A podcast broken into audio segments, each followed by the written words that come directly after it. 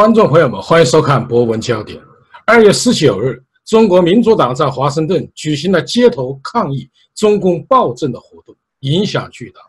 为什么民主党要选择街头抗议？八九民运以后，当年六四同道大都分道扬镳，但王军涛等民运人士仍在坚守。高大的六四纪念碑已经矗立在洛杉矶自由雕塑公园，举世瞩目，功德无量。今年是六四三十周年，纪念活动又将如何进行？下面有请中国民主党全国委员会主席王军涛博士。呃，军涛啊，你知道二月十九日啊，你们举行的华盛顿的街头抗议啊，呃，我看到国内外媒体都报道了，也有国内的朋友。呃，告诉我这条消息，转转过来告诉我，也就是影响很大。那么你能否介绍一下这次活动呢？张杰先生好，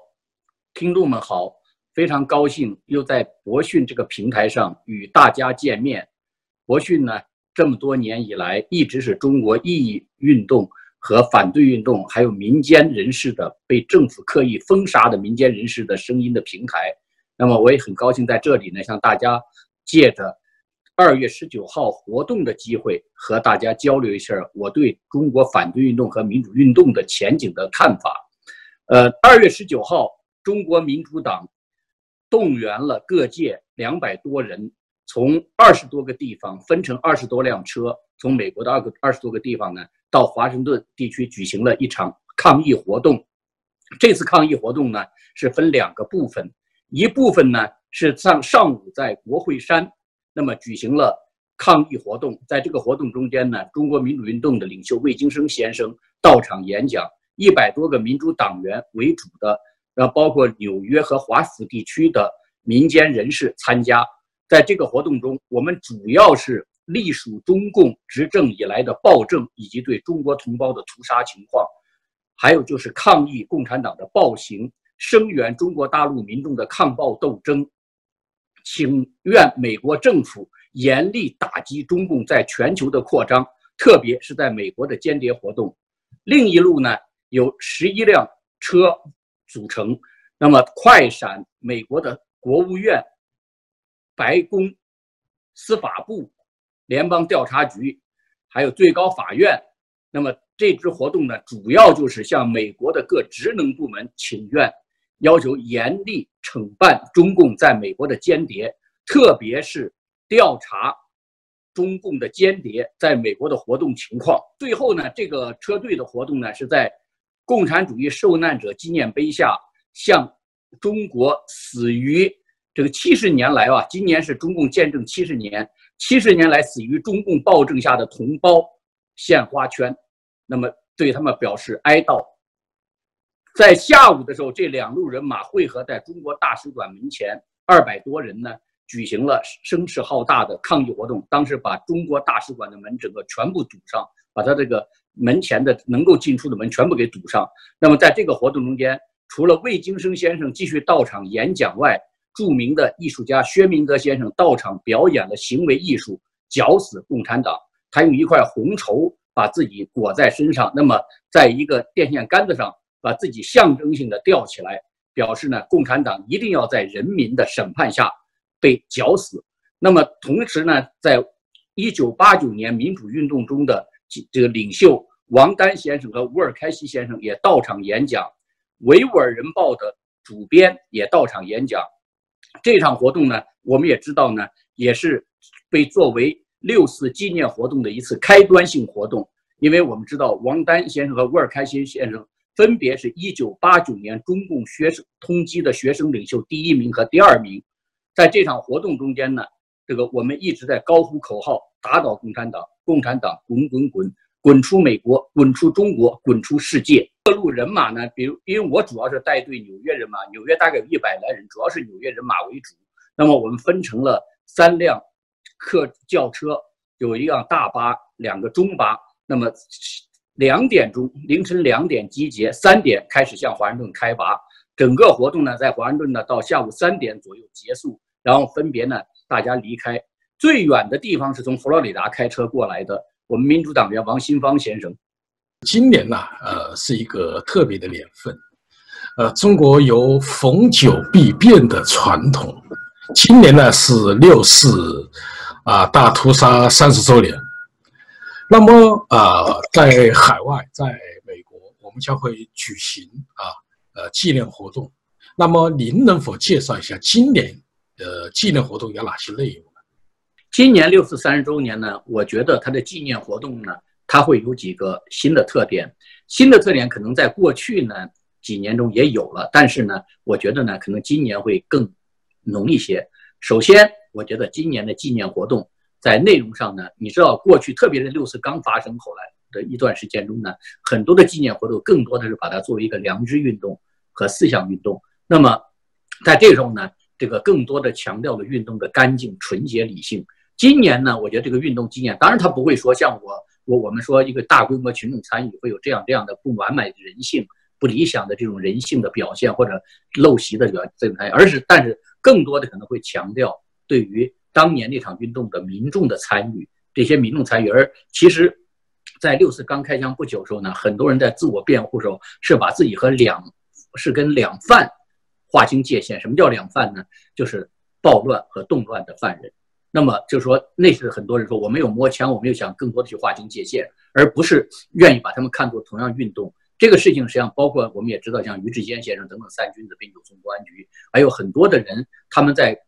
监狱中，他们被判了死刑，被判了死缓，被判了无期，被打致残，都没有得到社会有效关注。那么这样的一些人，他们受的其实付的代价更大。而且当年这场八九年运动，如果比过去的运动更有声势，更多是他们的参与，他们和正规军在街头上的较量，和中国的精锐正规军的这种较量，使得这场运动得以呢。流芳百世，能有了当时那么大的这种声势和影响。那但是呢，他们的可能，我觉得今年三十周年时候呢，应当他们的事情会更多得到关注。你可以看到这些年我们对李对李望洋先生的关注，对于于志坚先生这种关注，实际上已经表现出这个趋势。但今年可能会更强烈。就对怀纪念这场运动来说来说，人们可能更多的有更丰富的内容需要纪念去怀念一些过去他们刻意加以回避，甚至加以排斥和批评的。这样一些运动中的事情，他们都要作为一个正面事情加以接受。这个当然是跟共产党腐败暴政发展到今天，人们意识到没有一场革命，甚至没有一场就是有限的暴力产这种革命的话，不足以推翻它。这是底层现在还有中国各界广泛流传的一个想法。那么跟这个的思想转变有关系，人们重新开始反思八九年的运动，民众的教训也在说，运动刚刚发生不久，人们更多的反思运动中我们有什么样做的不好，导致了统治者的恼怒，于是。他们呢，这个越过他们的底线，于是导致了暴力镇压。是不是我们下次做的更好，能回避他们的镇压？那么可能更多反思到了，就是说，我们是不是下次做的更好，在他们镇压之前就把他们推翻掉，会向这个方向走？其实前些年在民间讨论中也有。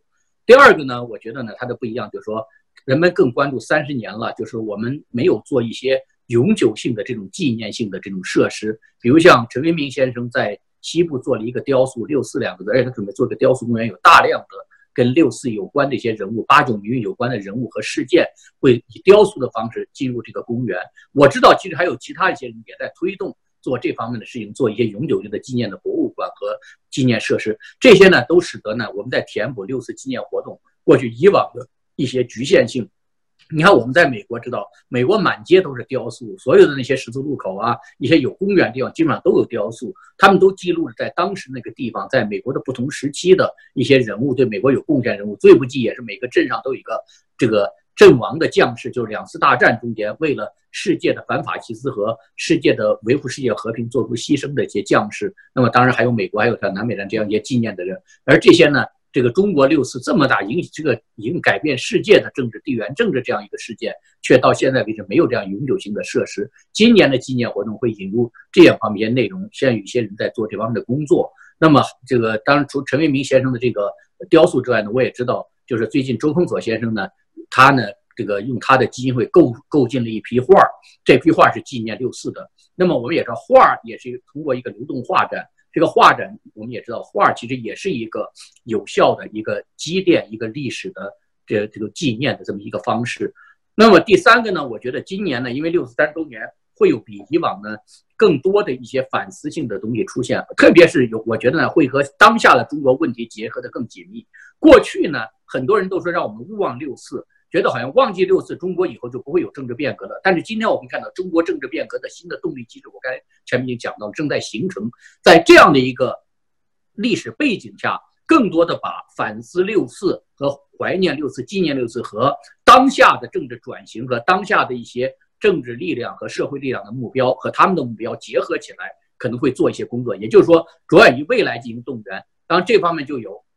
首先呢，我觉得会让青年更多的面向青年，让更多的青年参与。八零后的青年，六四发生的时候，他们还不到十岁，他们还没有形成一个人生的这个认知的时候，那么他们现在大量人在海外，而且他们现在很不满意，怎么能够让他们的通过回顾六四，让他们的不不满能够有一个政治方向？这个可能会要做，因为六四中的很多事情，说实话，比如他们其实不大关，他们原来不大关心政治，但是好莱坞大片是一个他们喜欢的。六四中的很多场景，只能。有点好莱坞大片的这种要素，人家说这个，那么如果能够对他们产生一种心灵震撼的话，他们会把自己的未来的自己的命运和六四联系在一起，跟民主宪政联系在一起。这个呢会做的一个是，还有一个就是更多的面向社会的底层这种反抗，因为中国的维权运动也罢，是访访民运动也罢，还有中国底层反抗事业也罢，他们刚发生的时候，实际上他们都是一时的愤懑，一时的激愤，他而或者有的是出于对共产党改革的这种信任，现在他们这些都。破灭了，而且他们这么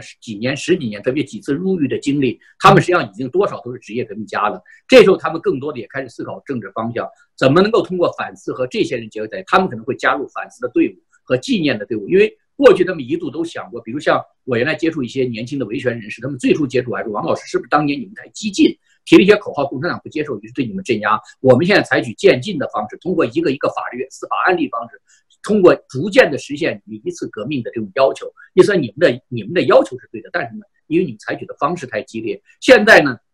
共产党对维权运动的打压，对他们个人造成这种羞辱，已经超过对当年在监狱对我们的这种酷刑和羞辱。在这种情况下，他们其实已经更决绝地走上一条反对运动的道路。虽然维权还是他们的旗帜，这个因为我觉得维权还是正确的，因为将来我们要建立的社会毕竟是一个靠。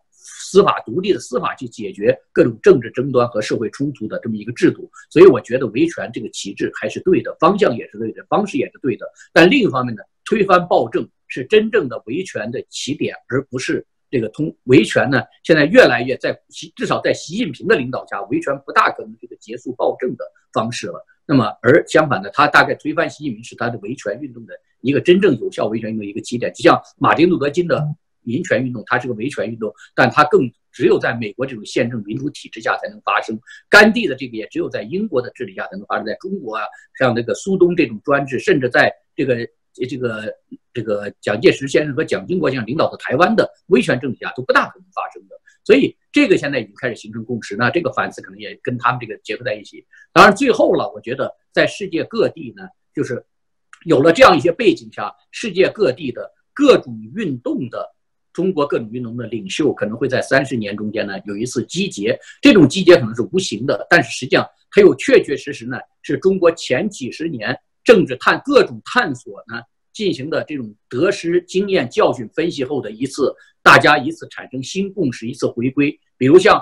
六四镇压之后，反对运动和民主运动继续坚持它的方向，激烈的反抗中共、推翻中共的方向。那我们知道有地下教会运动，有这个呃维权运动。还有像记者的这种八份运动，还有像这个底层的访民呢，还有民间的维权运动，所有这些人都现在已经逐渐走到了一个共同的起点上。这就是只有推翻共产党的暴政，我们的诉求才能得到满足，我们的失去的正义才能讨还。那么另一方，我们才能为将来我们的后代不再遭受我们所。遇到的各种各样的痛苦，我们的痛苦是不一样的，但是所有这些痛苦只有在结束上暴政下才能完成。而这个呢，会在纪念六四的这个。过程中间呢，大家会站在一起，而这是民间运动一次无形的集结。当时呢，我曾经在几年前说过，八路军反对共产党。其实八路军我数了八路啊，现在我们让我数什么地下教会啦、法轮功啊，还有像这个民运啦，还有像这个呃各种各样的运动吧，就是所有被共是吧，都是共产党镇压的运动。我早就说过，最大的启蒙者其实不是思想家，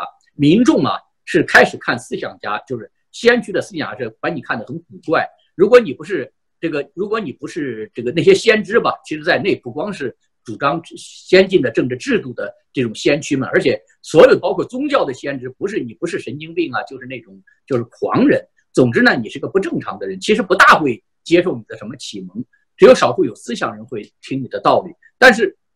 他们被启蒙一般都是统治者的不义，就是共产党的暴政、腐败暴政才是最大的启蒙者。他把一批又一批人逼向自己的对立面。现在四十年过去了，啊，六四三十周年过去了，在曾经在对共产党抱希望，在九二年邓小平南巡讲话，中国也是高速发展，曾经对他们抱希望的这些力量，现在都已经对他不抱希望了，至少对习近平不抱希望了。那么在纪念六四三十周年这个旗帜下，大家会一次汇集。所以我讲说，其实六四的纪念活动采取什么形式，这个是一个次要的。就是说，我们曾经六四之后有过大规模纪念活动，当时大家的反应就是一个怀念死者。要求调查真相，但是今天呢，这个纪念更多的是一种在形式，可能还是那些形式，甚至规模还不如从前，但是它的社会的内容和政治内容会更丰富了，也更有前瞻性，而不是一个简单的回顾一个过去的事件、怀念过去的一个事件。